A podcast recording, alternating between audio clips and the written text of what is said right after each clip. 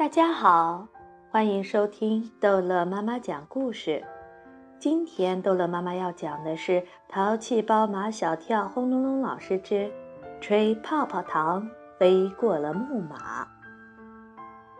以前，马小跳最喜欢上的课是体育课，现在马小跳最不愿意上的课是体育课，因为现在上体育课要跳木马。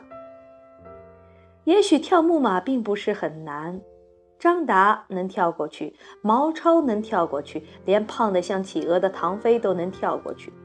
他们先是一阵猛跑，跑到木马跟前，双手在木马上一撑，轻轻一纵就跳了过去。马小跳也是一阵猛跑，跑到木马跟前，双手在木马上一撑，却坐在了木马上。跳了一次又一次，马小跳每一次都坐在木马上。马小跳，你是跳木马还是骑木马？马小跳骑木马。毛糙从来管不住自己的嘴巴。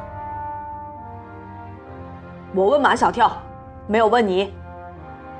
体育老师瞪了毛超一眼，又问马小跳：下节课。考跳木马，难道你想吃大鸭蛋吗？吃大鸭蛋就是考零分。马小跳当然不想吃大鸭蛋。回到家里，马小跳把一个方凳放在客厅中间，练习跳木马。他从厨房里面跑出来，他自以为肯定跳得过去的，结果每次都没有跳过去，每一次屁股都坐在板凳上。马小跳，你是不是有毛病啊？马天笑先生终于看不过去了。你坐板凳就坐板凳，为什么要从那么远的跑过来再坐上去？马小跳说：“他是在练习跳木马。跳木马很好玩的。”马天笑先生一说起玩就浑身来劲。他说他小时候最喜欢和小伙伴玩跳木马。坐马的那个人把背拱起来，大家就排着队，一个一个的从他身上跳过去。马天笑先生说着，就把背拱起来，让马小跳从他背上跳过去。马小跳严格按照体育老师教给他们的标准动作来练。厨房离客厅最远，所以他到厨房那里去起跑。马小跳从厨房里跑出来，双手撑在马天笑先生的背上，结果还是没有跳过去，只是像跳木马那样骑在了马天笑先生的背上。马小跳，叫你从我背上跳过去，不是叫你骑在我背上。马小跳再来一遍。马小跳怀疑是不是从厨房到客厅的距离不够长，助跑的速度不够快，所以他要把起跑的地点改在对面安琪儿家的门口，从那里跑到客厅距离会长一点。马小跳打开门出去了，站在安琪儿家的门口，在那里比试着起跑的动作，把安琪儿家的门弄得砰砰的响。安琪儿出来了。他把头从门里伸出来，一脸傻乎乎的笑。马小跳，你找我？安琪儿是马小跳的同班同学，她不像陆曼曼，她对马小跳很好，只是马小跳嫌她是女生，而且长得不太好看的女生，所以不怎么搭理她。哦，我不找你。那你弄响我们家的门，我以为你要找我呢。我找你干什么？马小跳不耐烦了。你别烦我，我在跳木马。安琪儿和别的女生就是不一样。如果马小跳对别的女生这种态度，他们早就生气了。安琪儿不生气，他还说这里根本没有木马，马小跳跳的是空气。马小跳正要和安琪儿理论，他跳的不是空气，忽然听到马天笑先生一阵怒吼：“马小跳，我的腰都酸酸了。”马小跳对安琪儿说：“听见没有？我爸爸就是我的木马。马小跳用最快的速度跑到马天笑先生跟前，结果还是像骑马一样骑在了马天笑先生的背上。马小跳，你真的把我当马了？马天笑先生没耐心再给马小跳当马了。马小跳对自己也没有了信心。明天上体育课考跳木马，我只好吃大鸭蛋了。马天笑先生看着马小跳，他想不通：马小跳在三个月大的时候都能跳得很高，现在怎么连木马都跳不过去了呢？马小跳，你知道你的名字为什么叫马小跳吗？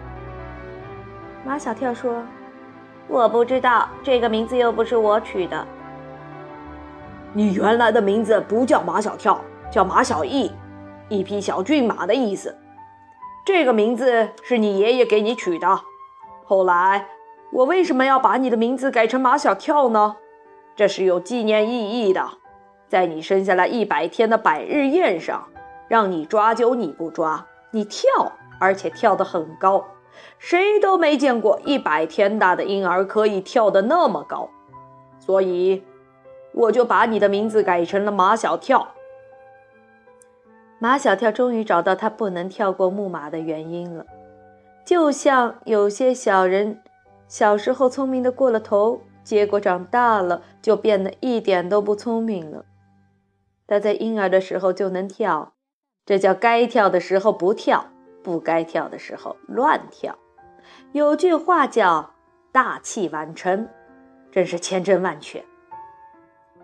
马小跳找到他不能跳过木马的原因后，死心塌地地准备明天考跳木马吃大鸭蛋。因为死心塌地，所以他晚上睡得很香，睡得很香，就会做梦。马小跳梦见他吃泡泡糖，这颗泡泡糖不是一般的泡泡糖，是那个大鼻子德国玩具商送给他爸爸的。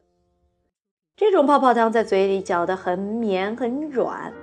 更能吐出很大很大的泡泡，泡泡可以带着它飞起来。第二天早晨，马小跳坐在床上，想他昨晚做的梦，想着想着便行动起来，打开抽屉，找到了那盒大鼻子德国人送的泡泡糖。他寄希望于这神奇的泡泡糖能使他飞过木马。上体育课集合的时候。马小跳悄悄地把泡泡糖塞进了嘴里，因为闭紧了嘴巴嚼泡泡糖，所以没有像平时那样跟那几个调皮捣蛋、打打闹闹。体育老师表扬了马小跳，还说他今天这么守纪律，肯定能跳过木马，能坐上木马。毛超又在下面接嘴，很多同学笑起来，毛超还向他做鬼脸。马小跳一心一意地嚼泡泡糖，根本不理睬这些讨厌鬼。他们自觉没趣，也不再嘲笑他了。在泡泡糖被马小跳搅得很绵软、很绵软的时候，体育老师点到了马小跳的名字。马小跳很沉着地走到起跑线上，起跑的时候，马小跳开始吐泡泡，泡泡越来越大。越来越大，马小跳的双脚离开了地面，飞过了木马。马小跳怕他飞出学校，赶紧吸气，泡泡瘪了下来。马小跳的双脚也稳稳当当地落在了地上。跳过了，体育老师举起双手，马小跳一百分。好，这一集的故事就讲到这儿结束了。欢迎孩子们继续收听下一集的《淘气包马小跳》的故事。